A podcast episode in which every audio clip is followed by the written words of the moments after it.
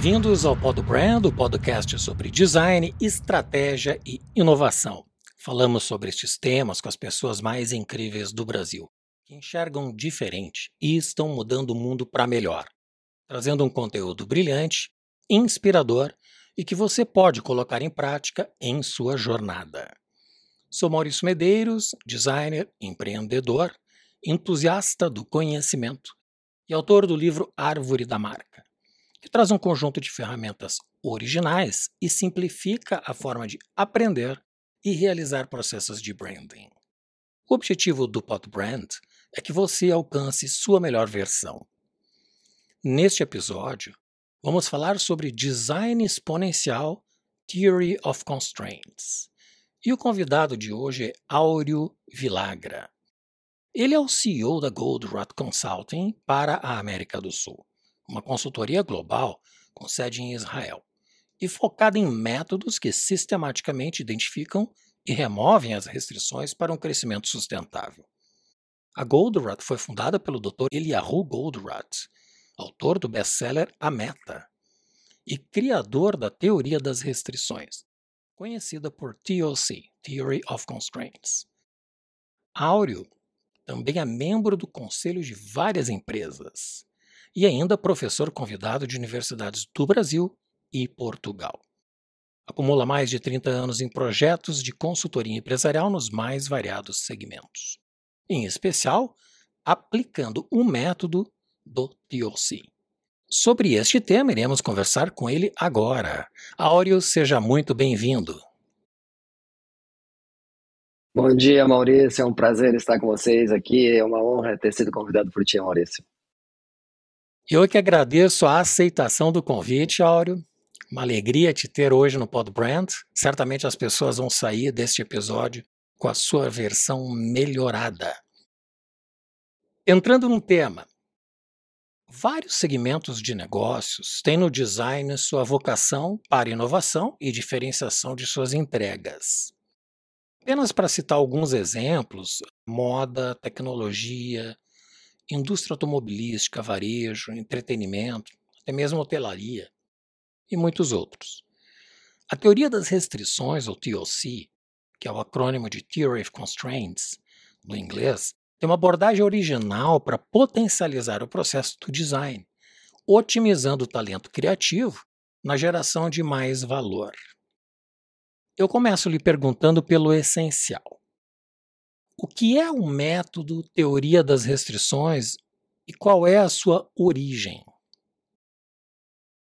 Muito bem, Maurício. A gente pode dizer que a TOC na verdade, é um corpo de conhecimentos, ela evoluiu muito aí nos últimos 40 anos, desde que o Dr. Eliyahu Golder escreveu a Meta, né? Então, esse corpo de conhecimento é composto de várias aplicações, né? aplicações práticas, como soluções para produção, para operações, para distribuição, supply chain, para o varejo, hospitais, engenharia, inovação, etc. Só que depois de evoluir com tantas aplicações, o Golden, na verdade, sistematizou o que nós chamamos dos processos de raciocínio, ou seja, uma abordagem científica para resolver problemas complexos, para achar melhores soluções. E essa evolução, Maurício, terminou, eu diria, como uma filosofia de ver os negócios, de ver a vida, de entender a capacidade humana de resolver problemas, de melhorar situações. Como você falou, tudo começou com o livro Meta, há mais de 40 anos. O Golda trabalhava com programação finita de chão de fábrica, né? sequenciamento de máquinas, etc. Era a época, Maurício, estavam surgindo os algoritmos de computador mais potentes, pesquisa operacional, simulações, etc. Né? E o que, que o Golda se deu conta? Quanto mais sofisticada a solução, na verdade, menos resultado entregava. Que, ironicamente, Maurício, estamos vivendo isso de novo né? com machine learning, big data, inteligência artificial, muitas vezes escorrega para isso, talvez a gente fale um pouquinho disso mais tarde aqui. Em suma, ele como físico, ele era um físico né, israelense, é, trouxe ou tentou trazer né, a abordagem científica das ciências hard, da física, para a ciência soft, para a gestão. E o que, que um físico faz? Simplifica as coisas. Olha o sistema como um todo, tenta entender a sua essência e descobrir as regras que governam o sistema. Por isso esse nome é meio estranho, né, Maurício? Teoria das restrições. Algumas pessoas acham que é uma coisa teórica, ela é extremamente prática. Parece que, como era um físico, você tem a teoria dos jogos, teoria da relatividade, teoria das restrições. E por que das restrições? Como é que iniciou? A primeira aplicação surgiu justamente em operação, como eu falei, né? Fabricação. E o que, que o Golders deu conta? Você que veio do calçado, né, Maurício? Vamos usar uma analogia de calçado. Imagina você tem uma fábrica de calçado que tem corte, costura e montagem. Né? No corte você faz 1.500 pares por hora. Na costura você faz 1.000. Lá na montagem faz 2.000. Qual é a capacidade dessa linha? 1.000. É a capacidade do ponto mais fraco. Então não adianta melhorar o corte, fazer uma grande melhoria de produtividade na montagem, porque a costura é que dá o ritmo. Ela é a restrição. Então o que o Goldman se deu conta? Nós deveríamos botar foco em melhorar a costura e esquece o resto por enquanto. É ela que dita o ritmo do sistema. A restrição é que dita o outcome do sistema, seja qual for. Seja uma linha, seja a nossa vida pessoal, seja um governo, como a gente tem um projeto no estado de Utah, seja um time de futebol, seja o que for. Daí surgiu, então, a teoria das restrições. Né, os, a, digamos, a primeira abordagem, Maurício, foi que é preciso ter foco para atingir resultados. Então, no próprio livramento que você mencionou, o Goldman entrega os cinco passos de focalização. Primeiro, você acha a restrição do sistema. Depois, você decide como explorar essa restrição. Vou contar uma historinha bem rápida, posso, Maurício? Claro. Eu e você vamos lembrar, não sei quantos teus ouvintes, né, são, né, vamos lembrar da história da Guerra do Golfo, quando o Saddam Hussein invadiu o Kuwait. Lembra, Maurício? Lembro. Então, né, o Kuwait, um país Tempestade do deserto. Foi a operação Foi, americana. É isso mesmo. Então, e aí é, o, o, o Saddam invadiu o Kuwait, os Estados Unidos reagiram, e o que, que o Saddam fez? Começou a jogar mísseis em Israel, para que houvesse um conflito árabe generalizado. Né? Então Israel não podia reagir, tinha que só se defender com mísseis antiaéreos. Então, era a época dos Exocet, Patriot, alta tecnologia, né? Então, tinha uma fábrica de mísseis, né, em Israel, no deserto, longe de Tel Aviv, por motivos rigorosamente óbvios, né? E qual era a meta da, dessa fábrica, Maurício? Não era conseguir mais mísseis por, por homem, baixar o custo do míssil, era mais mísseis, esforço de guerra. Chamaram o Golden. Ok, era uma fábrica 24 por 7, né? 24 horas por dia, 7 dias por semana. Primeiro passo, identifique a restrição. A fábrica tinha lá uns 200 pessoas trabalhando, só que a restrição era o setor que produziu detonador, a bombinha dentro da bomba. Cinco pessoas trabalhavam ali. Então, foco, só interessa esse setor agora. O segundo passo é decidir como explorar essa restrição, como não desperdiçar. Então tá, técnicas de lean comum, de qualidade total, etc. Né? tudo que a gente sabe que se aplica nesse tipo de coisa. Só que o Golden deu conta de uma coisa, era 24 por 7, né? Três turnos. Aí vinham ônibus de Tel Aviv até a fábrica três vezes ao dia. E sendo uma instalação militar, uma série de procedimentos de segurança para entrar na fábrica. Na prática, se perdia quase uma hora pra, por cada troca de turno. Ora, isso é uma hora do, da restrição parada. E lembra, a gente tem que decidir como explorar essa restrição, como não deixar, como não desperdiçar o tempo ali. Então o Golder fez uma sugestão. Vamos fazer o seguinte: pega um táxi, né? Traz essas cinco pessoas antes da hora, faz uma revista especial, deixa fechadinha numa sala, assim que tocar a sirene, troca eles mais rápido. Faz sentido para ti, Maurício? Totalmente. Por ser mais rápido o acesso entre Tel Aviv e, e a fábrica. É, e sobretudo para prepará-los antes, né? Não espera todo mundo chegar de ônibus. Então, chegam antes da hora, preparação especial. Sim, só que o cara da logística levantou a mão, né, Maurício? Tá maluco? Sabe quanto custa um táxi? Três táxis por dia de Tel Aviv até o meio do deserto vai estourar o meu orçamento. Que é o que qualquer um faria, né, Maurício? Os máximos locais das empresas. Bom, foram fazer as contas.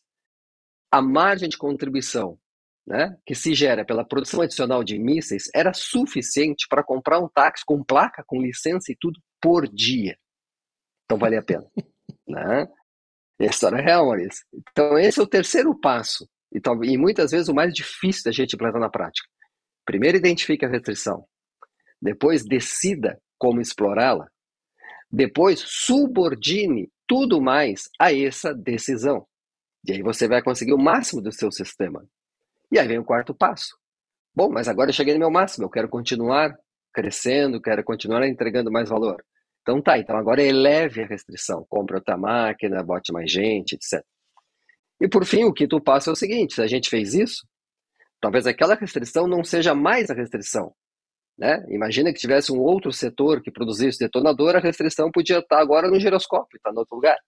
Então, o quinto passo é reveja tudo para evitar que a inércia se torne a verdadeira restrição. Então, veja, Maurício, cinco passos lógicos, muito simples de aplicar. Restrição pode ser interna, uma máquina, que nem eu falei agora, né? pode ser matéria-prima, pode ser algum recurso que você precisa, pode ser dinheiro, pode ser o mercado. Né? Você não tem cliente suficiente, você não tem uma competitividade suficiente para crescer.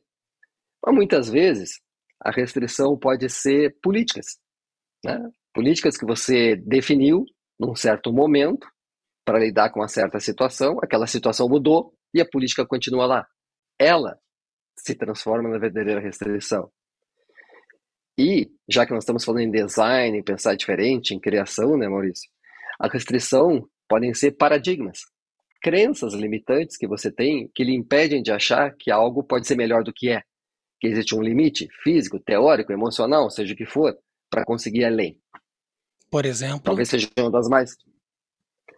Por exemplo, você achar, e isso, vamos falar um pouquinho de empresa, por exemplo, uh, benchmark. Então tá, vou ver qual é a melhor prática do mercado. Quantos executivos, quantas consultorias, né? Então tá, esse é o estado da arte do mercado, você está aqui, esse é o estado da arte, para chegar lá você tem que fazer tal coisa. Você sempre vai ser um seguidor se fizer só isso. Se você quer realmente ter né, alguma coisa outstanding, você tem que criar. Você tem que imaginar que nem o céu é o limite, como Goldman dizia. Existem duas perguntas muito poderosas em TOC, Maurício, que é o seguinte: vê se faz sentido. Isso vale, como eu falei, pessoal, desde a nossa vida pessoal, né?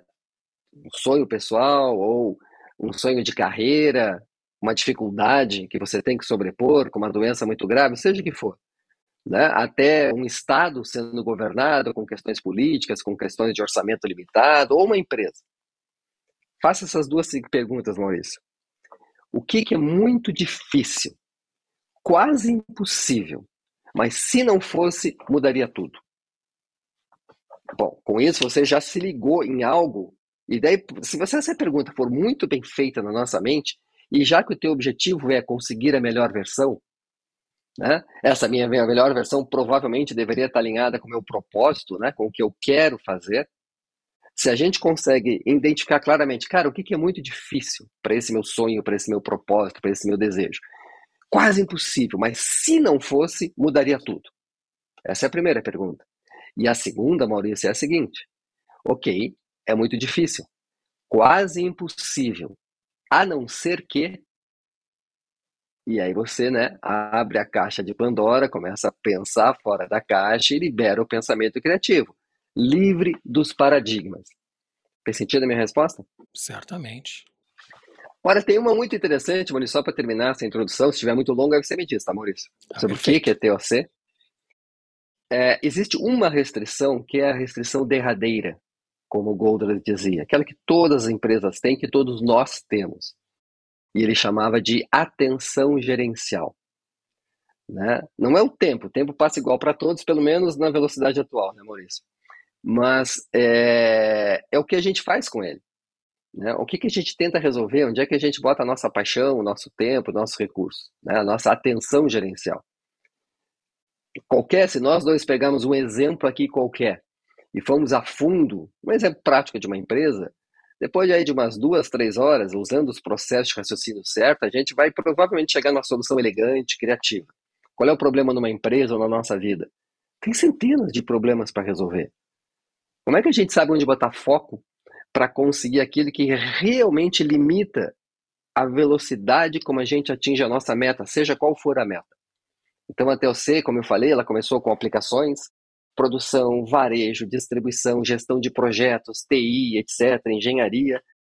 Foi subindo né, para o que a gente chama dos thinking process, uma forma de usar o raciocínio científico para entender uma situação complexa. E nota, Maurício, que quando a gente pensa em ciência, muitas vezes as pessoas acham que é simplesmente, né, óculos de fundo de garrafa, computador, conta. Não, na verdade, a TOC tem três é, dimensões básicas, que é o seguinte. Primeiro, Maurício, olhar o sistema como um todo, a famosa visão holística, né? Como eu falei lá na fábrica, né, dessa de, de mísseis, certo? O cara da logística estava olhando o quadradinho dele, certo? Ele precisava entender o esforço de guerra como um todo, que valia aquilo para o país, imagina, um táxi. O segundo é uma lógica muito firme de causa e efeito, certo? E o terceiro, para a gente não, não confunda a correlação entre duas variáveis com uma relação causal de causa e efeito, porque a gente, sabendo como o sistema funciona, aí bem a parte que, da herança da física, né? Sabendo como o sistema funciona, eu consigo controlá-lo. Mas o último, não menos importante, é comportamento humano, né? Porque são as pessoas que fazem as coisas funcionar no final do dia. Então, o sistema de incentivos, desde incentivo mesmo, como um plano de bônus, de remuneração variável, o que for, né, até a comunicação, o respeito, né, a maneira como a gente exerce empatia e persuasão, tudo isso está muito conectado nessa, nesse corpo de conhecimento, como eu falei, da TOC. Sobre o livro A Meta, que que deu origem, né, talvez à teoria da, das restrições, tem essas cinco camadas. E uma delas que me traz muita curiosidade intelectual é a questão da subordinação dos processos à restrição específica. Mas antes de tu abordar este ponto, eu gostaria de passar um vídeo de cinco minutos que fala exatamente do livro A Meta. Parece que é uma produção de duas horas, compilado apenas cinco minutos de uma, uma abordagem que as pessoas vão poder entender do objetivo da TOC e da meta. Professor Jonah? Hmm? I'm Alex Rogo. I was in your physics course in college. Oh, yes, I remember you. I'm on my way to Houston. What about you? New York. I'm a plant manager now for Unico. I was invited to be in a panel to talk about productivity improvement by robotics. I see. Robots, huh? Yeah, they're the latest. And have the robots increased your productivity? Sure, 36%. Really? 36%? So your plant is making 36% more money? No, it was just in one department. I see. Then you didn't really increase productivity. What do you mean? Did your sales go up? Well, Did your operating expenses go down? most likely no, not with our robots. Did your inventories go down? I'd have to check the numbers. Check your numbers if you'd like. Come on, be honest. Your inventories are going through the roof and you can't ship anything on time. Am I wrong? Wait, how did you know? Oops. Professor! If you take the time to think about what we just talked about, you could get your plant out of the trouble it's in. I didn't tell you we're in trouble. Alex, tell me again why you believe your robots are such a great improvement. Because our productivity has increased. And what does productivity mean? It's to. It's to accomplish something? Accomplish something in terms of what? In terms of goals? The goal.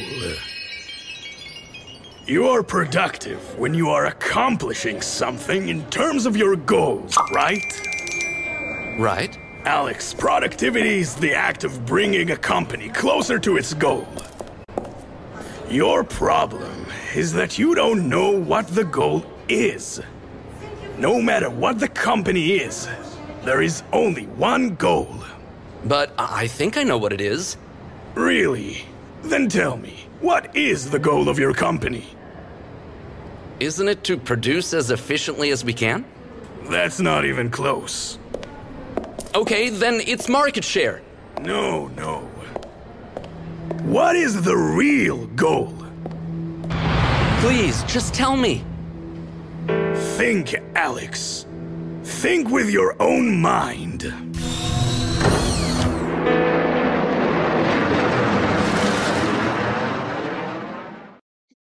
Interessantíssima essa síntese que demonstra que nem toda inovação contribui para o resultado, né? Mas a minha pergunta antes de passar esse vídeo era em relação à subordinação. Explica um pouco melhor como é que se dá o processo de subordinar todo o restante do fluxo operacional a esta restrição. Que vem a ser isto? É...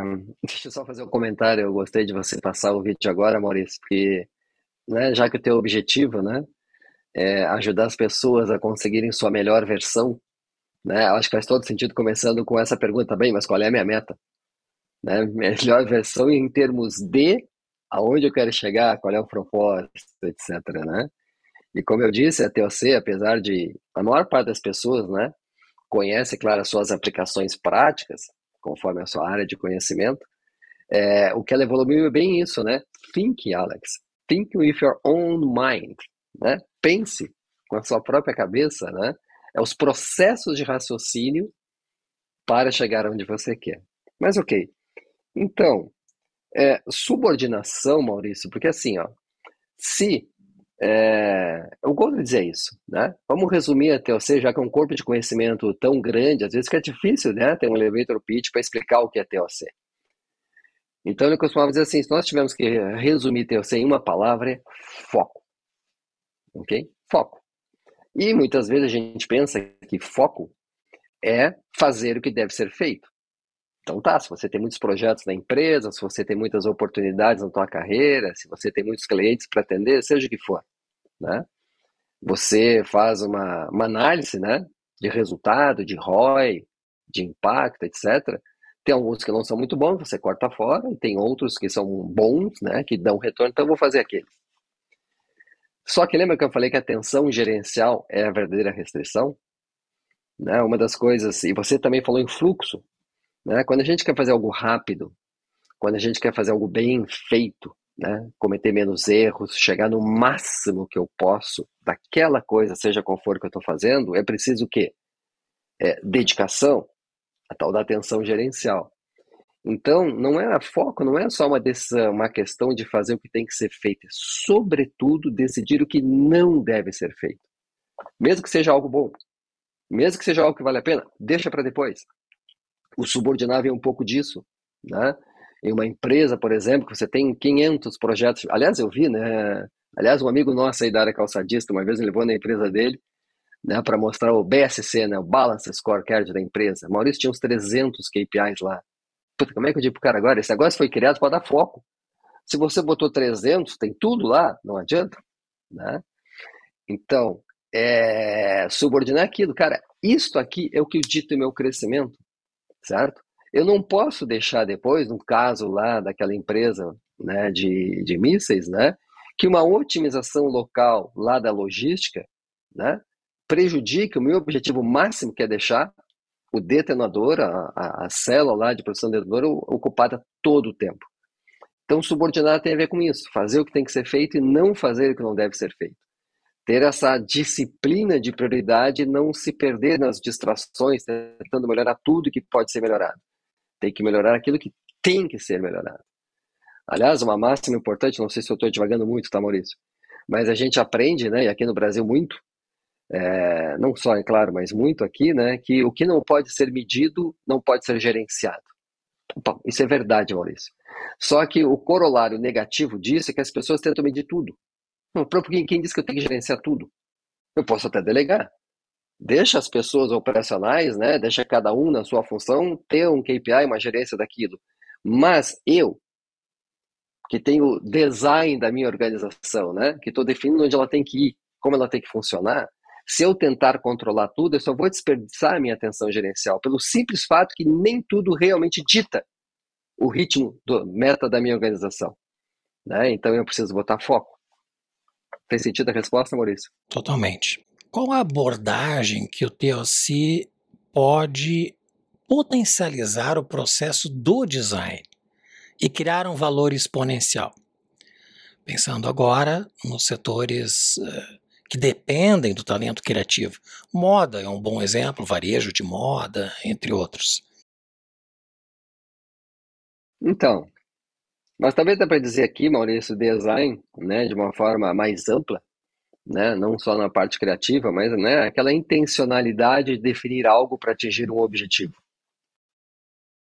É...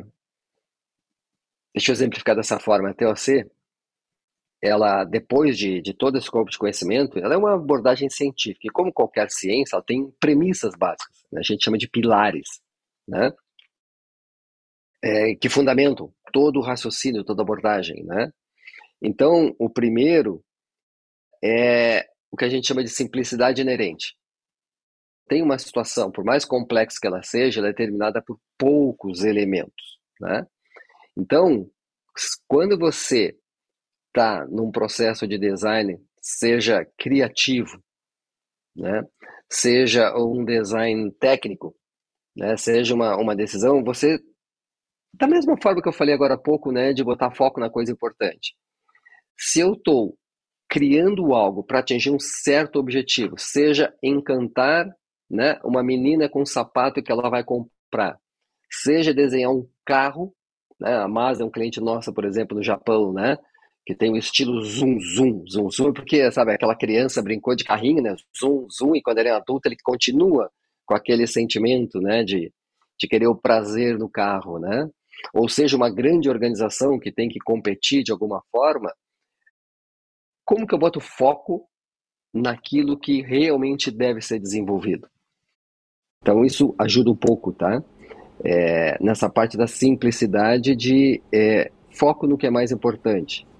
Mas, por exemplo, o segundo pilar da TLC, Maurício, diz que os dilemas podem ser resolvidos. O que é um dilema? Eu tenho um objetivo comum que leva a duas necessidades diferentes, que leva a duas ações contrárias. Por exemplo, né? Eu vou continuar no calçado aí, porque não tem como olhar para ti e não lembrar da nossa história, né, Maurício, lá no passado. Eu tenho uma loja de calçados, eu tenho dois objetivos, né?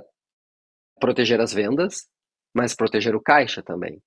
Proteger os custos. Para proteger as vendas, eu não quero ter ruptura, né? Eu quero que sempre tenha a cor ou o tamanho, né, que o cliente quer comprar. Então, para isso, eu acho que eu tenho que ter mais estoque na loja. Agora, para proteger o caixa, né? Para proteger os custos, não ter muita liquidação depois, eu quero diminuir os estoques.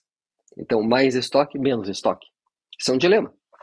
Né? A solução usual é fazer o trade-off, é ficar no meio do caminho. Né? Então, assim, a gente acredita que se esse diagrama que eu desenhei aqui, a gente for a fundo nele, eu consigo achar uma solução disruptiva, que leva a uma maneira de simultaneamente proteger as vendas e proteger o caixa.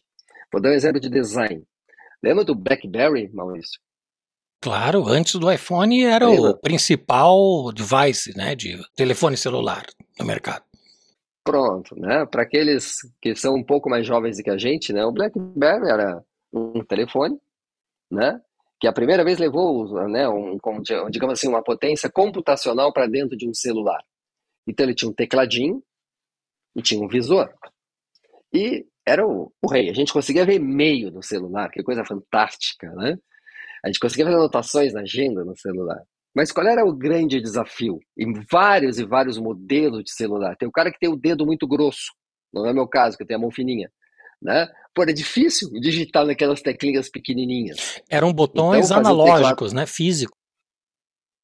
Físico e, e altinho assim, né? Era uma teclinha. Era uma teclinha de metalzinho, era muito legal aquilo. Então o que acontece? Fazer um teclado maior, mas aí diminuía o display. Agora, outros tinham um pouquinho de problema de visão. Pô, essa letra está muito pequenininha. Então, eu preciso fazer um display maior e diminuir o teclado. Isso é uma nuvem, né, Maurício? Isso é um dilema. Eu preciso ter, né, ser confortável para digitar, display menor. Mas eu preciso ser confortável para ler, display menor. Display maior. 500, né? Maior ou menor. É, o display maior ou o display menor. Essas eram as ações contrárias de duas necessidades válidas. Confortável para digitar, confortável para ler. Certo? Bom, onde vem a solução disruptiva, né? Pô, parei um pouquinho, a tela se precisar é toda teclado. a tela se precisar, é toda display. Não foi só isso que fez sucesso do iPhone, é claro, mas é um bom exemplo de uma solução de design que evapora, né, que soluciona um conflito como esse. Ou já que eu falei que nós temos muitos clientes de carro, né, imagina um dilema clássico.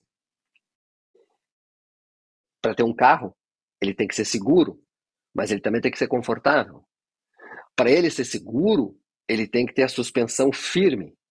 Para ele ser confortável, ele tem que ter a suspensão macia. Como é que eu resolvo isso? Né? Bom, a suspensão computadorizada pode deixar ele seguro, firme, quando ele está numa curva em alta velocidade, e quando você está em velocidade de cruzeiro, numa reta, ele fica mais confortável. Então vejam, talvez seja um bom exemplo né, de soluções de design, né, usando como a TLC ajuda para resolver né, problemas desse tipo. E o interessante aqui, Maurício, é que às vezes os exemplos que eu dei agora até trouxeram tecnologias disruptivas, né? O iPhone com a tela de toque, etc., né? ou o carro com a suspensão computadorizada. Mas o interessante aqui, Maurício, é que muitas e muitas vezes, eu vou te dizer até que na maioria dos nossos projetos, ah, o que tem que ser disruptivo é o resultado, não a tecnologia. Né? Quanto mais simples eu puder resolver dilemas, eu puder entender aquela simplicidade inerente, melhor vai ser o desempenho da minha empresa. Nem sempre a tecnologia é a solução. Mas não só isso, Maurício. Eu falei do primeiro pilar, né? Simplicidade inerente. Sempre existem poucos elementos que controlam o sistema. Falei no segundo pilar, que tem a ver com dilemas. Dilemas sempre tem uma solução. Agora, o terceiro pilar é interessante. Lembra, pilares são as premissas da ciência TOC. Ele dizia que as pessoas são boas. Sempre existe uma solução ganha-ganha. Né? E esse dia eu estava falando com um cliente nosso da Brits, né? E, aliás, aqui na Embraer também, no Brasil, tá? O Golder visitou a Embraer e uma pessoa lá da Embraer perguntou, mas, Golder, você acha mesmo que as pessoas são boas? Não é possível, tá cheio de criminosos, etc. Né? E ele disse, olha, a questão é o seguinte, quando eu estou desenhando uma solução, estou criando uma solução, se eu começar culpando os outros, né, eu deixo a solução fora de mim e eu dificulto a aceitação do outro. Agora, se eu desenho uma solução com a premissa de que as pessoas são boas, eu que não entendi bem a, a lógica dele, e eu dou a chance do outro fazer a coisa certa, normalmente eu atingo melhores resultados. Portanto, eu decido conscientemente partir da premissa que as pessoas são boas. É uma decisão, é uma maneira de ver as coisas. Não significa que você vai ser dummy, né? que você vai deixar a porta aberta, que não vai fazer um contrário. Não é isso. Né? Mas você não culpa. E o corolário disso é o seguinte: sempre existe uma solução ganha-ganha. E aí, se a gente pensar num design mais, por exemplo, como modelo de negócio, como uma relação comercial, certo? Como, vamos falar, a relação, Maurício, entre o departamento criativo de uma grande empresa de fashion e o departamento mais comercial, né? Vezes, quantas vezes tem um dilema, né? Ou uma agência de propaganda, né, Maurício? Onde o cara quer ganhar prêmio ou quer ajudar o cliente a vender mais? Né? Dilemas típicos aí da parte criativa, né? As pessoas são boas. Sempre existe uma solução ganha-ganha. Se você usar os thinking process, né, os processos de raciocínio, você vai conseguir chegar lá. E o último pilar, só para terminar então, né, que eu já fiz a introdução também, simplicidade inerente ao primeiro, dilemas têm solução é o segundo, as pessoas são boas, sempre existe uma solução ganha-ganha é o terceiro, e o último, nunca diga eu já sei. Porque, Maurício, qualquer situação, por melhor que esteja, pode ser melhorada ainda mais. Nem o céu é o limite, o Goldre dizia. Né? Tem a ver com aquelas duas perguntas que eu te falei. É impossível, a não ser que então, se você leva esse mindset para os processos de design, sejam que tipo for, você abre uma perspectiva diferente de, de criar, de pensar, na minha opinião. Uhum. Considerando que em vários segmentos o valor simbólico ele é determinante para a tomada de decisão das pessoas para definir uma compra de produto ou de um serviço. Arquitetura, arte, entretenimento, a moda também. De que forma a TOC é aplicada na gestão de produtos e serviços nestes segmentos, considerando a relevância do talento criativo, a sazonalidade e a limitada vida útil das tendências, né, que são cada vez mais curtas. Complementando, existia um período, muitos anos atrás, na moda, em que as estações eram divididas em inverno e verão. Hoje, os lançamentos são praticamente semanais nas indústrias, no varejo, enfim. Então, como é que se comporta a gestão e produtos e serviços neste tipo de segmento, a partir desta premissa, desta filosofia de, de gestão do TOC? Eu acho que aqui vale a pena abordar duas questões, Maurício. É, uma e vamos pegar moda, né? Porque moda é um dos ambientes mais difíceis aí, né, para lidar com essa questão toda da variabilidade, da. É... Deixa eu dizer assim. É... Eu falei agora há pouco daquele dilema, né? Mais estoque, menos estoque. Proteger as vendas, né? Proteger o, o caixa. É, uma direção da solução que você pode pensar para resolver isso é o seguinte: vamos melhorar o forecast, né? Vamos ter um big data fortíssimo, né? Usando inteligência artificial, pesquisando o gosto da consumidora e aumentando a certeza do que vai vender bem. Na prática, Maurício, desde lá de que a meta foi escrita até agora, claro que em algumas situações isso ajuda bastante. Nós usamos, né? Nós temos um sistema aí de computador OneBit que você conhece, né? Que, que usa né, inteligência artificial para melhorar a gestão de estoques, etc. Mas não confie 100% só nisso. Por quê? Normalmente tem os algoritmos para lidar com isso, tá? Mas o que a gente vê normalmente no mercado, trabalhando apenas forecast, Maurício, a gente vê assim três tendências de mercado que em qualquer setor, como moda, material de construção, eletrônica, o que você imaginar. Né? Por um lado, o, a tolerância à espera do consumidor está diminuindo cada vez mais. Você tem que, ele quer aquilo na hora, seja B2B, seja B2C. Maurício, é, existem três tendências no mercado né, muito importantes para a gente entender a direção correta da solução de resolver esse problema. A primeira, a tolerância à espera está cada vez diminuindo mais, as coisas têm que ser mais rápidas, tanto no B2C, né, no e-commerce, etc., quanto no B2B. Né, para uma empresa, para um cliente trabalhar com menos estoques, ele quer lead times mais rápidos, etc. Então, os lead times estão diminuindo muito. O sortimento está aumentando cada vez mais. Né? A customização, né? tratar cada cliente de uma forma individual, está levando a cada vez mais e mais variedade. E, como você falou, se não me engano na pergunta, uh, o, o, shelf life, né? o tempo de vida daquele produto no mercado está ficando cada vez mais curto. As coleções não são mais inverno e verão, né? Só que é do mês passado, já não quero mais, eu quero algo novo.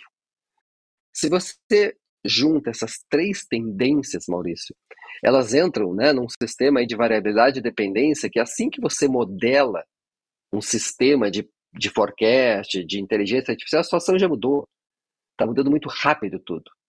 Então, o que a TOC ensina, mesmo, como eu disse, nós usamos né, inteligência artificial no nosso sistema de gestão de estoque.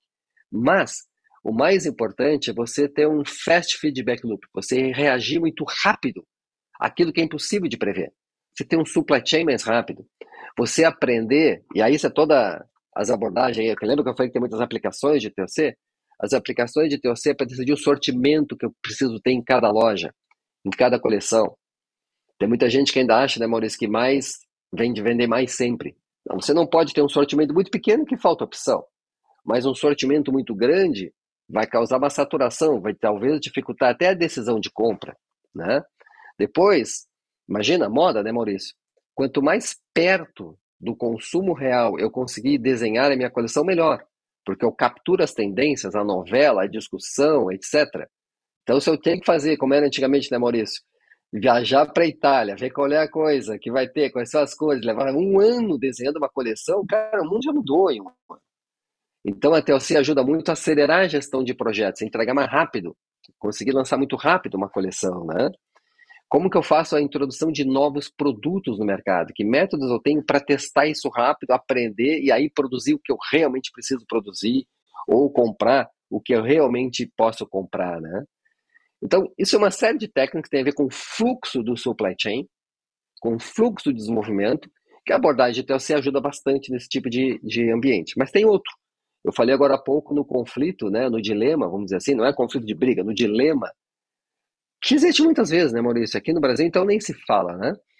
né pelo, pela nossa cultura, né? pelas nossas empresas familiares, mesmo as grandes empresas de fashion hoje, cresceram com família.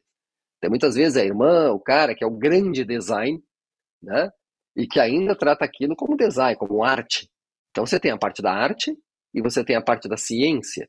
E muitos acham que, que essas coisas não se conversam. Será que eu não posso desenhar uma coleção tendo uma boa agregação de matérias-primas? Né? Será que eu não posso desenhar uma coleção, ter um bom planejamento das cores, das, né, do, do, dos, dos que eu vou usar, para que melhore a maneira como um cliente chegue na minha loja e com, compre coisas que combinam? Ou seja, indústria da moda. Indústria da moda é sim atender o consumidor, né? É, entregar uma experiência né, totalmente é, elevadora, né? ligar os sonhos daquela pessoa que está comprando moda, mas ao mesmo tempo isso com certeza pode ser feito como uma fábrica lucrativa. Numa das minhas passagens empresariais, me deparei com um estoque muito elevado de matérias-primas. Fomos identificar que tons de verde tinham cinco, tons de vermelho tinham quatro, e aí vai. Então, quando somas todas essas variantes possíveis que vão se acumulando na mesma coleção, porque nós temos produtos que continuam a ser vendidos de coleções anteriores. Mas a coleção nova surgiu com novas cores. Então o vermelho que era na temporada passada, que continua vendendo, é diferente do vermelho novo talvez a venda nem seja tão impactante quanto a antiga. A otimização das cores, que é esse exemplo que tu comentaste, é, é um dos princípios né, de dar ciência para o processo criativo. Agora, Maurício, o que, que as pessoas podem estar pensando que não conhece TLC ainda? Né? Bom, mas isso é óbvio. Eu já tento fazer isso. O que a TLC agrega nesse processo, mesmo que a pessoa já tenha este mindset correto, é são as técnicas, a maneira de fazer isso. Né? A gente fala muito em TOC que a gente aprende a se comunicar melhor. Lembra? Empatia e persuasão. A Marta usa, aborda muito isso lá nos processos de coach. Mas não só lá. Numa empresa, eu tenho que saber. Lembra que é o terceiro pilar, não culpe as pessoas. O meu trabalho é entender as premissas em que aquela pessoa está baseada para dizer aquilo. E se eu conseguir, um outro termo que a gente muita, usa muito em TOC, verbalizar né, as minhas premissas, as premissas dela, em vez de culpar a pessoa e encontrar uma premissa que está equivocada, aí os dois podem construir, as duas, dois lados podem construir uma solução ganha-ganha muito mais fácil. Então existem ferramentas para isso, existe um jeito, né, de conduzir uma reunião dessa para convergir mais rápido, mesmo quando a gente tem, né, só para ser um pouquinho aí de, de moda, imagina um, um grande hospital em Porto Alegre, né, onde a gente tinha que, que melhorar o fluxo dentro do hospital, você tem né, um hospital católico. É o Mãe de Deus em Porto Alegre, não tem para dizer, isso é um projeto muito antigo, foi um projeto lindo, maravilhoso lá. Então, um projeto que tem as freiras, né, que, que, que tem a sua maneira de enxergar as coisas, tinha responsabilidade financeira, investimentos enormes. Você tem os médicos, que tem um, um, jeito também de ver coisas, tem as enfermeiras, tem os administradores, como botar todo mundo entendendo, verbalizando da mesma forma para que se atingisse o melhor resultado. Nesse ponto, a TLC ajuda muito na comunicação, na verbalização das premissas. É, para quem não conhece, esse hospital em Porto Alegre, Mãe de Deus, ele é uma referência de altíssima qualidade, comparável ao que em São Paulo é o Einstein, por exemplo. O doutor Eliahu Goldratt, que tinha PhD em física, não é? Ele tem uma declaração contundente.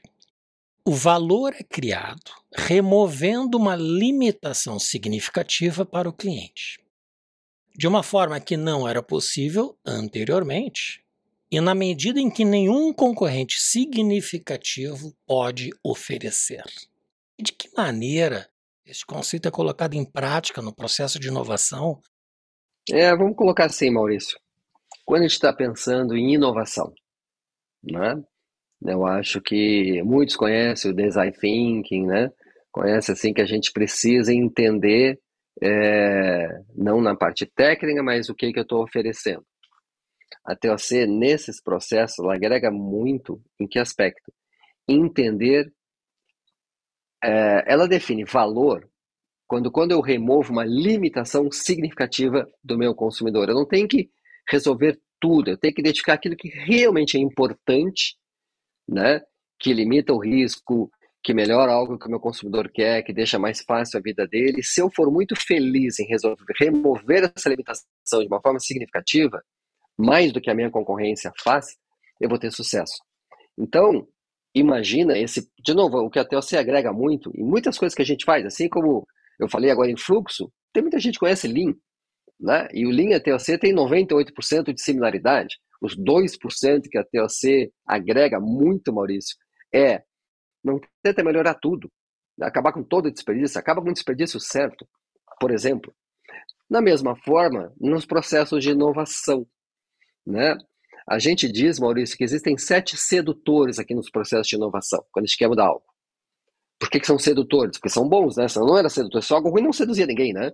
Então, o que eu vou dizer agora, não me interpretem mal, quem ouve metade daqui do podcast só porque está dirigindo, volta para entender o contexto, que é o seguinte: mais dinheiro, mais tecnologia, né? mais dados, peguedeira, mais reestruturação, mais planejamento estratégico, mais accountability, a pessoa tem que ser responsável, fogo nos olhos, é, mais treinamento. Todas essas coisas são importantes. Claro que são, por isso são sedutoras. Mas muitas vezes elas causam o que nós chamamos de ilusão do progresso. Eu estou melhorando algo, lembra do foco, que não realmente impacta o que eu preciso. Olha, inovação é assim, né? E aí tem algumas técnicas que TOC usa para deixar essa discussão, né, de design thinking mais objetiva, com mais foco. Então, por exemplo, quando a gente consegue, a gente chama do menos menos. Quando a gente remove uma limitação significativa, algo que é ruim, eu tenho algo que é bom. Então, sei lá, vamos usar exemplos antigos aí. Todo mundo lembra do, todo mundo usa, né, o PayPal aquele sistema que você paga usando o PayPal. Qual era a limitação que hoje não é tão mais presente, mas ele resolveu muito significativamente no passado? Eu queria comprar na internet, mas eu tenho medo de expor o meu cartão de crédito. É uma tremenda limitação, tremenda. O PayPal tirou apenas essa limitação de cima da mesa. Olha o sucesso que foi. Mas não é só isso, às vezes tem o mais mais, Maurício. Você que também aí trabalha bastante com marketing, né? E imagino que muitos dos teus ouvintes também, a gente aprendeu o marketing de nicho. Né? Então eu tenho o mercado e eu vou desenvolver mais produtos, mais serviços, mais soluções para um nicho específico. Imagina fazer exatamente o, o oposto. Imagina pegar um nicho específico que é pequeno hoje e entender o seguinte, cara, o que, que as pessoas estão realmente procurando lá e tem um esforço muito grande para conseguir aquilo que estão procurando. E se eu fizesse, entregasse aquele valor que realmente está sendo buscado, de uma forma mais fácil, será que eu não ia aumentar muito o meu mercado? O Golda brincava que onde tem um rabo balançando, tem um cachorro. Então, chegou em casa, tem, tem uma cadeira e tem um rabinho balançando lá, provavelmente tem um cachorro lá do lado. Ou seja, isso é uma curva né, de mercado. Se você tem um pequeno segmento consumindo, pagando muito para consumir aquilo, talvez tenha um mercado enorme ali, é o contrário do marca de nicho. Então vamos dar um exemplo, a gente tem muitos, a gente é muito forte no Japão, né? E a gente tem vários engenheiros que trabalharam na Sony, etc. E você lembra, Maurício, quando aquelas imagens lá que tinha aqueles 3 em 1 desse tamanho? E você vê aquele cara indo para a praia com um negócio no ombro assim enorme. E levava aquele negócio lá. Bom, qual era a necessidade ali? Ouvir música portátil o Walkman mudou a Sony. A Sony, né, tudo que é, virou uma empresa global tão potente por causa de uma ideia: Walkman. Quer ver outra? Mas essa até, digamos, não, assim, Maurício, qual foi a tecnologia ali no Walkman? Foi fazer menos. Então tá, tira os alto-falantes, tira o gravador, era um gravador que fazia menos coisa, foi só isso. Quer ver um grande exemplo antigo, mas muito bom, Maurício? Hoje não mais, que hoje é só celular, mas tinha uma empresa de máquina fotográfica que ganhava muito dinheiro até pouco tempo atrás. Depois que a Kodak quebrou, aquilo tudo, né? E, de novo, nós né, tínhamos engenheiros que trabalham com ela. A tecnologia dessa empresa era duas, três gerações para trás. Sabe qual é a empresa, Maurício? GoPro. A GoPro não tinha nada de tecnologia, mas os caras entenderam que existia uma, uma necessidade não atendida do mercado. Imagina aquele cara que quer tirar uma selfie enquanto tenta se suicidar, só para brincar. O cara tá saltando de paraquedas, né? O cara tá voando de uma moto e quer tirar uma selfie, tá mergulhando com o tubarão, eu já fiz essa. Tu tá mergulhando com o tubarão e quer tirar uma selfie. A GoPro não tinha nada de tecnologia, ela só botou uma capinha plástica, etc, para você poder tirar automaticamente a foto naquela condição. E aí, assim que aquilo ficou barato, não é só paraquedista que compra agora, muita gente começou a comprar GoPro. Então, uh, esse, esse, essa abordagem da TOC é bem isso, entende? Qual a limitação significativa que eu estou resolvendo? Não é inovar por inovar. De novo, a tecnologia não tem que ser disruptível, o que tem que ser disruptível é o resultado. É bem interessante esse teu exemplo, porque a GoPro é como o Red Bull da captação de imagens. Quando o foco é a construção da estratégia, a Goldratt considera que uma boa estratégia deve responder três perguntas: o que mudar, para o que mudar e como causar a mudança. Poderia definir este conceito e trazer alguns exemplos de como estas três questões, bem respondidas, te levam a uma estratégia? alguns anos atrás, né, uma empresa americana, um cliente nosso chamado Sherry Dory, produz joias, os anéis, os anéis de noivado lá na americana, os diamond rings. Uou, o americano sempre, né, vai pedir a menina em casamento e entrega diamond ring. Então o que que acontece? Tem a ver também com a minha última resposta, tá? Com limitações. É, uma prática de mercado na joia, né, quem trabalha com joia, é o seguinte, a, o giro de estoque é muito baixo, tá, Maurício? Tem uma cauda longa enorme, vende muito devagar. Mas mesmo assim, o lojista, a joalheria, precisa ter algum freshness, né? Alguma novidade. Não pode ficar sempre com aquele tanto tempo parado. E a prática de mercado na época era o seguinte: o fabricante sabe disso, ele deixa você trocar de vez em quando. Olha, eu quero te devolver isso, quero comprar outro me dá outro lugar, que eu preciso renovar o meu estoque, preciso renovar minha vitrine, no mínimo. Tudo bem, mas só com uma condição. Você me devolve um desde que compre dois. Tudo bem. Isso funciona algumas vezes, né, Maurício? Porque daqui a pouco o cara explode o estoque dele. É um estoque simples, diamante, ouro e prata, né? Então não dá para crescer tanto. Então trancava o supply chain. Essa é uma limitação de modelo de negócio bem importante. Mas tinha outra na época. Internet, isso é um pouco antigo esse case, tá? É, não era o e-commerce não era como é hoje tão acessível. Né? Uma joalheria pequena não tinha condições de competir na internet. E os chineses já estavam entrando, as ofertas nos Estados Unidos já estavam bem maiores. Então, qual foi a sacada? Primeiro, se criou um modelo de negócio, lembra da solução ganha-ganha? Que eu permito que a loja me devolva um e compre só um, mas eu vou influir no que ele quer, no que eu quero que ele compre. Eu digo para ele o que, que ele vai receber. E o meu sistema, lembra daquele sistema de gestão de estoque? Você pega aqui, você gira aquela cauda. Tem uma cauda enorme logo, mas você tira de um, vai levando por outro, você consegue girar aquele estoque. A empresa não está necessariamente né, aumentando o seu estoque total e está permitindo aquele giro de estoque entre os vários lojistas. Mas teve uma sacada bem interessante junto com isso, que é mais um modelo de negócio. Na época não era tão comum, a gente desenvolveu com eles um app né, para iPhone. Wow, até hoje tem. Se você entrar na loja americana, deve estar lá ainda. WOW, né? Wow, que é o seguinte: toda a coleção daquele fabricante está ali. Então, você podia olhar toda a coleção, você podia olhar em 3D, como é que fica na mão. Ah, eu estou lá em Manhattan. Poxa, gostei disso aqui. Quais são as lojas, joalherias que estão aqui? Você toca ali naquela joalheria e pede uma cotação daquele anel. Veja, a joalheria, eu ofereci para ela de graça aquele sistema. Lembra que ela não conseguia competir na internet? Era uma limitação significativa, não tem dinheiro, não tem recurso, não tem tecnologia. Mas eu permito que ela entre no meu sistema. E agora ela participa dessa venda online. A menina, quando ganhar, consegue já né, dividir aquilo no Facebook dela, etc. Então veja, Maurício, toda uma abordagem de o que mudar em primeiro lugar. Cara, o problema a resolver é a questão do giro de estoque de trocar um por dois. Isso não funciona. O outro problema a resolver era essa exposição na internet, tem que competir lá. Para o que mudar? Então foi desenhado um modelo de negócio. Né? Esse modelo de negócio pode trocar um por um, mas eu influencio, né? eu consigo fazer o giro de estoque, eu estou dizendo para onde eu vou. Como é que eu fazer essa questão de participar da internet? Ok, para grande empresa não era tão claro desenvolver esse app. Os caras podem aderir, vão ter minha coleção lá, etc. Mas você faz um ganha-ganha. E como causar a mudança, como que eu explico esse novo sistema que era novo para centenas, lá milhares, agora não me lembro, né, de, de joalherias, de pequenos varejistas nos Estados Unidos. Então, sabe, esse é o que dá o foco. Né? Eu não quero resolver tudo, quero resolver o que tem que ser resolvido, o que mudar. E agora? Nós falamos em moda agora. Tá, eu não quero que falte o modelo, lembra aquela mais estoque, menos estoque. Eu não quero que falte o fast mover, mas eu não quero que sobre os slow movers. Melhor o forecast é uma direção.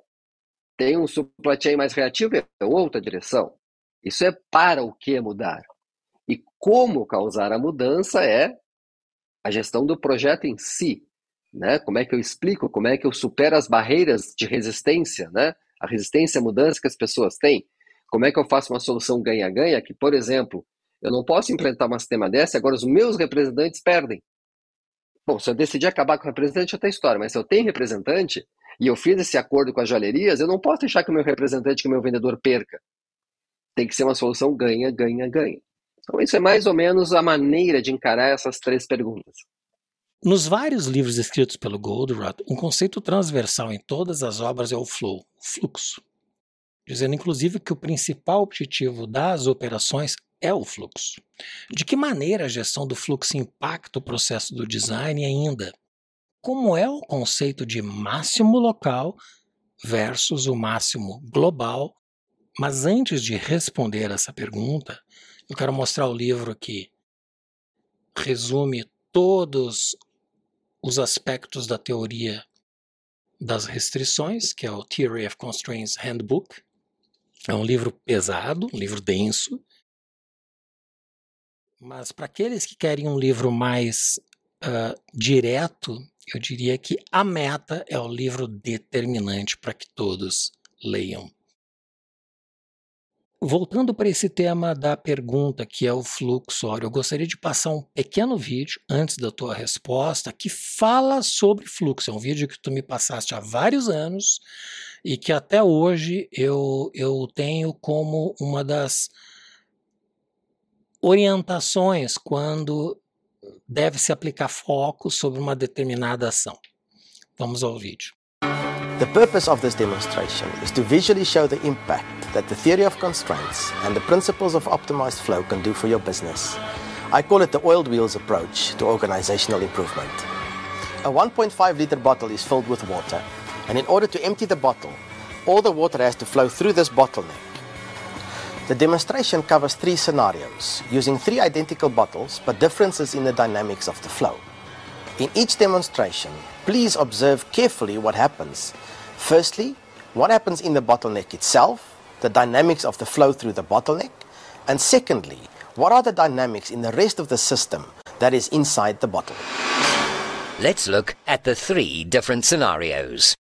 In the first demonstration, the bottle is overturned to allow the water to run out by itself. The clock starts when the bottle is overturned and stops when the bottle is empty. What do you expect to happen? It takes about 18 to 20 seconds for the water to run out at a rate of about 4.5 litres per minute. Let's look at what happened. Firstly, in the bottleneck. The water started to flow, but it creates a vacuum inside the bottle. This vacuum caused the flow to stop momentarily and allow a bubble of air into the bottle. The air relieved the vacuum inside and caused an equivalent amount of water to flow through the bottleneck. This process repeated itself until the bottle was empty. It is a continuous repetition of stop-start flow. Secondly, inside the system, the result of the stop-start flow is turmoil inside the system. There's a lot of activity, but it does not increase the rate of flow. There are lots of unproductive conflicts, many internal processes that do not add value, and a system that becomes a captive of its own internal processes. It is a demonstration of the world of local optima. In the second demonstration, the bottle is overturned and then given a few good turns to generate a swirling motion. This generates a vortex that allows air to flow into the bottle while the water runs out through a swirling spout. What do you expect to happen? Will there be an improvement? Observe closely what happens in the bottleneck as well as what happens inside the bottle. It takes about 11 to 13 seconds for the water to run out at a rate of about 7.5 litres per minute. This is nearly double the flow rate of the first demonstration. What happened this time? Firstly, in the bottleneck. It took a second or two to get the water to generate the vortex. The vortex allowed the air in while the water ran out in a circling spout. The water and the air each had its own path, and this created continuous, uninterrupted flow through the bottleneck. Secondly, inside the system, all the water particles were aligned in the same direction and created aligned flow. Everything was subordinated to the generation of directional flow. This is a good demonstration of the theory of constraints in a physical flow environment. The third demonstration. A straw is now added to channel the airflow. The bottle is overturned and air is blown through the straw to clear all the water from the straw. The pressure from the blowing also starts the process of flow. Take note that the straw has reduced the capacity of the bottleneck. What do you expect to happen? The clock starts when the air is blown through the straw. It takes about 4 to 5 seconds for the water to run out at a rate of 18 litres per minute. This is about double the flow rate of the second demonstration and about four times the rate of the first demonstration. What happened this time? Firstly, in the bottleneck, the flow was super fast. It was stable, without interruption, and more than four times the rate of the first demonstration. Secondly, inside the system. The inside was characterized by calmness, stability, and absence of turmoil and pressure. Is it possible to have superflow within a spirit and culture of calmness? Yes, it is done by doing the right things right. The demonstration with the three bottles illustrates the following lessons. Firstly, in the three demonstrations, the bottleneck remained the same. It illustrates that the theory of constraints is not a process of debottlenecking the operation. It is a process of increasing the flow through the bottleneck. Secondly, if you follow the right approach, you can eventually get both superflow and a spirit of calmness simultaneously. In order to do this, you need to address the physical flow and the people aspects of the business simultaneously. Applying the principles of the theory of constraints and optimized flow can significantly improve your business. Então, Áureo, esse vídeo ilustra bem o processo do fluxo, né? Sem dúvida. E para aqueles aí que conhecem Lean, né, alimentar, de produção enxuta, etc., é, já não é tão mais difícil explicar que fluxo é importante. Se você faz as coisas mais rápido com os mesmos recursos, você aumentou a produtividade. Se você faz as coisas mais rápido, você consegue o processo de feedback loop, né? Entre a necessidade e a resposta melhor. Se você faz as coisas mais rápido, você tem muito menos chance de errar e por aí vai. Importante aí aproveitar a oportunidade de dizer né, que às vezes o Lean né, leva a One Piece Flow.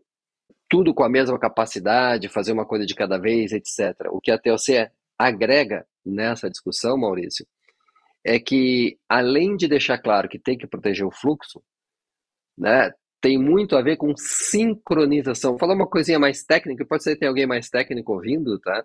Que é o seguinte: não é só explorar a restrição, não é só né, baixar né, os estoques para que a coisa ande mais rápido, diminuir o que a gente chama de multitarefa danosa, é sincronizar. Você vê que a última, é, aliás, desde o primeiro, né, da segunda demonstração, a segunda fez o vortex, então está sincronizando as coisas. E o último, mais ainda. Né? Então, as soluções de TOC, elas agregam no ambiente de Lean, seja em produção, seja em gestão de projetos e desenvolvimento, né? é, uma, é um projeto a ser desenvolvido, né? são as ferramentas de sincronização ponta a ponta desde a ideia até o lançamento do produto, até o fluxo dentro da produção.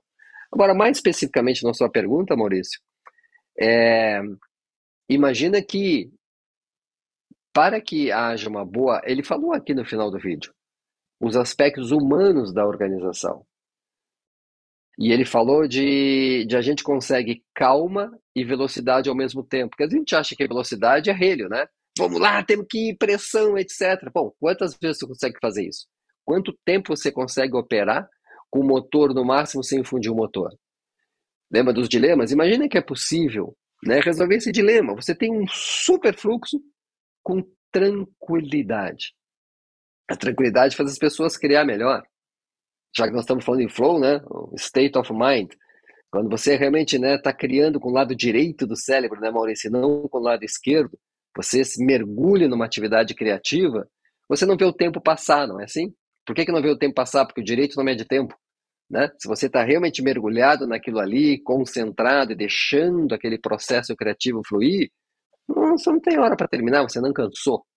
Agora, se você é interrompido, se você tem prazos muito curtos para né, curtir, se você tem alguém fazendo pressão em cima de você, você baixa a qualidade, inclusive, do processo criativo. Mas quando eu falei prazos muito curtos, o oposto disso é prazos muito longos. Nós temos um calendário de lançamento para cumprir. Então, as soluções de TOC permitem desfrutar, exatamente como ele falou, simultaneamente de um super flow, de prazos mais curtos, mas com um processo organizado e sincronizado, sobretudo, de tal forma que a pressão diminui. Né? Então, isso ajuda bastante né, nessa questão de, de fluxo, de, desenvolvimento, no processo criativo. Perfeito. Áureo, chegou o momento do pinga-fogo. São três perguntas que eu faço a todos os convidados. A primeira delas: quais são as virtudes do empreendedor de sucesso?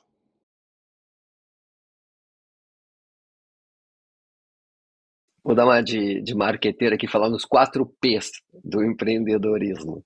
Só para mudar um pouquinho, né, Maurício? É claro que eu assisti, não vou dizer todos, tá? Uma boa parte dos podcasts eu, eu assisti, né? Puxa, o que dizer diferente agora para tentar agregar né, algum valor na discussão, né? Então imagina, Maurício, eu acho que uma. São os quatro P's, né? Protagonismo, em primeiro lugar. Protagonismo. Você assume a responsabilidade de criar, de fazer. Você não espera pelos outros, não espera pelo governo, não espera pelo patrão, não espera pelos outros, né? Eu tenho que fazer e criar. E se a gente entende profundamente o que realmente significa protagonismo, né? é, é uma característica muito importante para um empreendedor. Mas propósito, nós falamos isso agora há pouco, né, Maurício? Propósito. Claro que muitas vezes grandes cases de sucesso começaram com apenas tendo que pagar as contas mesmo. Pega o carro, vou vender jeans, porque eu preciso pagar as contas. Pode até começar assim, mas isso também é um propósito. Sustentar minha família é um propósito. Mas os empreendedores de sucesso, como você falou, não estão ali só por dinheiro. Né? Eles continuam crescendo, continuam investindo, continuam se doando. E infelizmente, sobretudo no Brasil, né, todo vilão da novela da Globo era sempre empresário, né, Maurício? Nós temos um problema em português que diz que lucro e logro têm a mesma origem etimológica que a gente, sim, lucro e logro, tem o mesmo origem em profit, e lá em, em, português, em inglês é totalmente diferente. Lá a gente consegue dizer, it's not my business. Então tem uma outra mentalidade que às vezes nos atrapalha. Uh, o empreendedorismo, a busca da economia de mercado, ela tem um propósito. O empreendedor mesmo de sucesso que está ali, e ele pode ficar bilionário ele fez aquilo com um propósito que não era só ganhar dinheiro. De alguma forma, aquela motivação vem pelo jogo, pelo crescimento. E é isso que faz a sociedade crescer: inovação tecnológica, geração de emprego, pagamento de impostos, etc.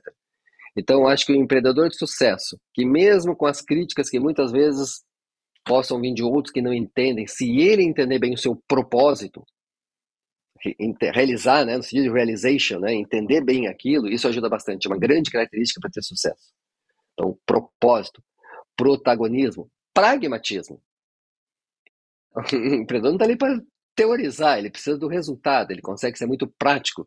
E até, lembra que eu falei que a teoria das decisões às vezes parece teórica? Não, é muito prático. Como é que eu chego na minha meta mais rápido?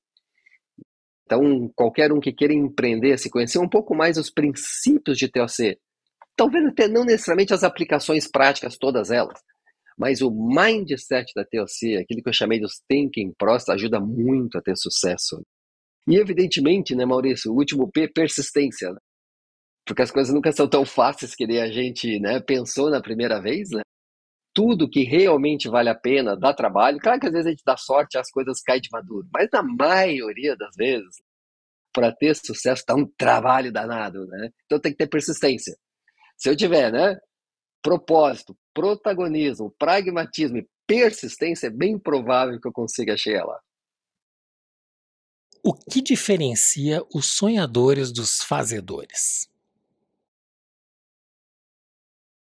É, eu acho que essa, essa, essa pergunta pode ser respondida de várias maneiras. Né? Eu ainda vou querer um dia te perguntar exatamente qual é o sentido da pergunta neste podcast. Mas, assim, eu acho que as diferenças são, são óbvias. O cara que está mais sonhando, eu leio como planejando, criando, tendo aquele, como eu falei agora, aquele propósito, aquela questão lá que não é tão comum hoje, não era um sonho. Sonho, por definição, parece algo diferente da realidade atual. Algo para buscar, que eu acho que tem implícita na tua pergunta que o cara está querendo algo muito bom, que talvez crie alternativas, que veja cenários diferentes, tem muito a ver com o processo de planejamento, de criação. E os fazedores, né, bota a mão na massa e executam, consegue transformar em realidade alguma coisa. E como eu te disse, é, não sei bem o sentido, mas muitas vezes nós estamos falando, ligando com a pergunta de empreendedorismo, pode dar uma conotação para alguém que o sonhador é ruim, né? E que o fazedor é o cara que realmente é, move o mundo. Eu acho que a gente precisa sempre das duas coisas, tá, Maurício? Também fazer sem um propósito, sem um objetivo ambicioso, como a gente fala em TOC, né? Sem aquele algo que vale a pena, que eu falei agora há pouco, e que vai dar trabalho, aquilo vem do sonhador, vem do cara que cria, vem do cara que planeja. Né?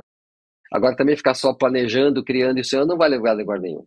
Então, eu acho que quando a gente consegue um pouco dos dois, ou na mesma pessoa, idealmente, mas se não dá, na mesma equipe um sócio, alguma coisa, mas a, a, aquele sistema precisa igualmente das duas coisas. Precisa do sonho e precisa da execução. E a última, o que é design? Eu acho assim, tecnicamente falando, se eu posso dizer assim, é planejar e executar algo. É definir como eu quero que algo seja em busca de um objetivo.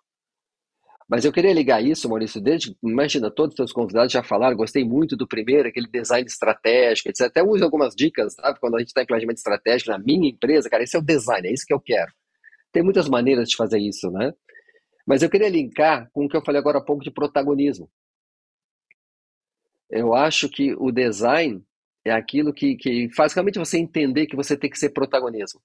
Esse design é a minha inteligência, a minha inspiração, a minha alma sendo colocado para criar algo em relação ao objetivo, eu preciso entender que o protagonismo é fundamental. Eu não espero pelos outros. Né? É, ok, é, eu posso até ter um design em equipe. Ninguém né, projeta um Boeing sozinho. Mas naquele momento que eu estou com o mouse na mão, que estou com a caneta na mão, eu sou o protagonista. Depende de mim da minha inteligência fazer com que aquilo aconteça, que entregue um valor significativo né, para aquela necessidade que eu estou querendo atender. Né? Então, design para mim é isso, entende? Filosoficamente falando, é o entendimento de que nem o céu é limite, depende de mim. Né? A gente costuma dizer em TOC, Maurício, nunca coloque mais poder nos problemas nos desafios do que na sua capacidade de superá-los. A mente humana é infinita, a gente tem muito para fazer ainda, a gente erra muito, entende? Mas quando tem o propósito certo, quando tem, sabe, quando assume essa visão de protagonismo e tem a oportunidade de entender que o design está na minha mão, coisas maravilhosas podem ser feitas, né? Espero ter sido muito poético agora, não era objetivo, né? mas eu acho que isso é importante. Muito bem. Áureo, estamos chegando ao final e eu gostaria ainda, antes de se despedir, que indicasse um ou mais livros que ajudem as pessoas a alcançarem a sua melhor versão. Bom, quanto tempo nós temos? Estou brincando. Não, vou indicar alguns, é claro. A bibliografia aí de livros do próprio Golder é muito grande, né? Como você disse, eu compartilhei muitos contigo, né, Maurício? Mas eu diria assim, em primeiro lugar, é claro, A Meta. Né? A Meta, pessoal, é um livro que tem mais de 40 anos hoje, best-seller em muitos países atualmente. Eu acabei, deixa eu mostrar para vocês aqui. Eu acabei, a sete acabou. Veja, a Meta saiu em, em mangá e no Japão. Agora, eu tive no Japão antes, antes da pandemia, isso foi, na verdade. Primeiro lugar em vendas. Tinha no metrô, tinha nas bancas, tinha em todo lugar. Né? O Jeff Bezos, que é um cara que entende razoavelmente de livros, eu acho, né? um dos três livros que ele dá para todos os seus diretores ler é A Meta. A Meta é um romance, pessoal. Vocês viram aquele videozinho que o Maurício mostrou ali, né? Videozinho porque foi um tele pequenininho, né?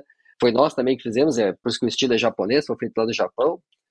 É um romance. É um cara que tinha que mudar o resultado da sua empresa, de uma fábrica, em três meses ela seria fechada e ele encontra, ele pensa naquele professor, né, o Jonah, que ele encontrou no aeroporto, é, ele diz, cara, eu preciso fazer algo muito rápido. E eu me lembro que você deu umas dicas muito boas. E o Jonah começa a fazer perguntas para ele, não dá respostas, começa a fazer perguntas para que ele pense. Ele volta com a sua equipe e começa a criar um sistema e, claro, ele é bem sucedido. Então a meta é um livro leve, é um romance, dá para ler assim, dois, três fins de semana você lê o livro. Vale realmente a pena ler. Tá? É, já que a gente falou tanto em fluxo aqui, Maurício, acho que a Efra Goldratt, a filha do Eliahu Goldratt, né, uma psicóloga institucional, ela acabou de lançar um livro, Goldratt, The Rules of Flow. Né? The Rules of Flow. É, esse só tem em inglês ainda na Amazon, né? também está na forma de romance. E boa parte aí dos nossos é, descobertos, nossos novos insights aí nos últimos anos em gestão de projeto, em desenvolvimento, que tem tudo a ver aí com a nossa parte, nosso tema aqui de design, ela fez uma revisão, uma releitura de tudo que o Gomes já tinha dito e acrescentou elementos novos. Para ter uma ideia, Maurício, o livro esgotou no pré-lançamento na Amazon. A primeira edição esgotou no pré-lançamento, não tinha lançado e já tinha esgotado. Né? Aí a comunidade tem as pessoas que gostam, elas vão muito atrás disso. E um livro que eu acho interessante também, porque traz, além do motivo óbvio, né, que é da minha esposa, mas traz uma maneira muito interessante de aprender TOC, é Pense com clareza e haja com foco, né? Marta Vilagra, minha esposa. Eu então, acho que eu vi esse livro esse... na tua estante, né? É, por coincidência, ele está aqui, né? Mas é, é esse livro aqui. O, olha, por que, que isso aqui é interessante, Maurício? Porque é a aplicação todos esses princípios, o que mudar, para o que mudar, como causar mudança, essas, essas thinking process para a vida pessoal. Então ela conta a história dela própria. A gente morou em Portugal, quando voltou para o Brasil, ela teve uma cirurgia de coluna muito séria, seríssima, se curou, etc. Mas tinha um momento na vida que tinha que mudar muita coisa. Né? E aí ela passou por um processo desse nos Estados Unidos, está comigo lá de TOC, resolveu ser coach, investir nisso, e aí nos últimos mais de 10 anos ela desenvolveu um processo é, ponta a ponta de desenvolvimento pessoal baseado na TOC. Então ela, ela ensina todo esse processo de uma forma mais pessoal, para o teu próprio crescimento pessoal. Eu acho que esses três livros têm muito mais coisa, pessoal. Qualquer livro de ele, a Golden, vale a ler. Né? Tem o livro do Ishai Ashlag também. Aí esse vale a pena, Maurício. Deixa eu dizer esse. esse isso aqui tudo é TOC, né, pessoal? Ó, esse livro aqui, ó. Stop Decorating the Fish. Esse é um livro sobre inovação, Maurício. É um livro que fala sobre os sete sedutores, aquele. É uma fábula, tipo Quem Mexeu no Meu Queijo, né? É uma cidadezinha lá americana que vivia da pesca, os peixinhos né, tinham que subir o rio e procriar lá em cima, e por algum motivo deixaram de conseguir subir o rio, e aí baixou a população e a cidade estava economicamente sofrendo um monte. Né? Tem todo um projeto com agências de governo americano, ele foi escrito na verdade pelo Shai Ashlag e pela Kristen Cox, que na época era a head lá de, do estado de Utah, aplicando o Teoceno para a parte de gestão pública, né? Então essa pequena fábula mostra, né, como colocar aquele foco que a gente falou agora há pouco na inovação, como evitar aqueles sete sedutores. É um livrinho bem interessante de ler também. É Stop Decorating the Fish. Muito bem, só reforçando que todos esses livros vão estar com o link no site podbrand.design, que darão acesso direto à plataforma da Amazon. Basta entrar no site e na página Sabedorial nós temos todas as indicações dos convidados, como estas que o Áureo nos passou agora. Áureo, no episódio anterior, pela primeira vez eu pedi ao convidado que fizesse uma pergunta para o próximo convidado. E você vai ser o primeiro a receber a pergunta. E o convidado foi o Hugo Ladeira, presidente da Owens Illinois para a América do Sul, que é a maior indústria de embalagens de vidro do mundo, e que esteve em nosso episódio da semana passada. E ele fez a seguinte pergunta: que você acredita que nossa geração tem que fazer para entregar um mundo melhor para a próxima geração? Interessante que a Olas Illinois foi nossa cliente. Tivemos um projeto antes da pandemia lá. Não foi comigo direto, foi com outro partner, né? então eu não conheci ele, mas muito legal. Muito bem, o que, que a nossa geração tem que fazer para entregar um mundo melhor? É... é uma pergunta perigosa, Maurício, porque eu não quero ser polêmico, né? Demais, pelo menos. Mas é, junto um pouquinho com o que eu falei agora há pouco, tá? De empreendedorismo, de protagonismo. Eu sou um cara que acredito muito na economia de mercado. Né? Acredito muito que o empreendedor é aquele que realmente carrega o mundo. Né? Que apesar de nós temos que cada vez mais colaborar, cada vez mais saber trabalhar em equipe, ter um sentido. Lembra que eu falei agora há pouco na TOC, né? Visão sistêmica. Nós somos um sistema único. Entretanto, muito do mindset de coletivismo que nós estamos vivendo hoje em dia e que relega o indivíduo a segundo plano, eu acho que não ajuda. Né? Eu sou consultor há mais de 40 anos, Maurício, e realmente aprendi admirar os empreendedores, a não achar que eles são os vilões, como aparece nas novelas da Globo. Admirar pessoas como você, que é um grande exemplo de sonhador e fazedor, né? Você sonha em atingir 100 milhões de pessoas e você faz o podcast acontecer na prática. Eu acho que a gente consegue, né, se nós conseguirmos culturalmente, politicamente, ideologicamente, né, resolver esse dilema, lembra dos dilemas? Entre o coletivo e o individual. Entender que a sociedade pode crescer com mais negócios, com mais empreendedorismo, que lucro não é um pecado, né? que a competição também é uma coisa boa, porque ela nos força a ser melhor. Se a gente, com toda essa turbulência que está vivendo hoje em dia no Brasil, nos Estados Unidos, em tantos lugares, né? conseguir, como a TLC prega, verbalizar melhor esse dilema, de um indivíduo versus o coletivo, a gente vai conseguir fazer uma geração melhor no futuro, Maurício. Muito bem. Então, qual pergunta você gostaria que fosse respondida por nosso próximo convidado, independente de quem seja? É, vou fazer uma pergunta ligada né, ao nosso tema aqui. O grande objetivo ambicioso do Golda né, era ensinar o mundo a pensar.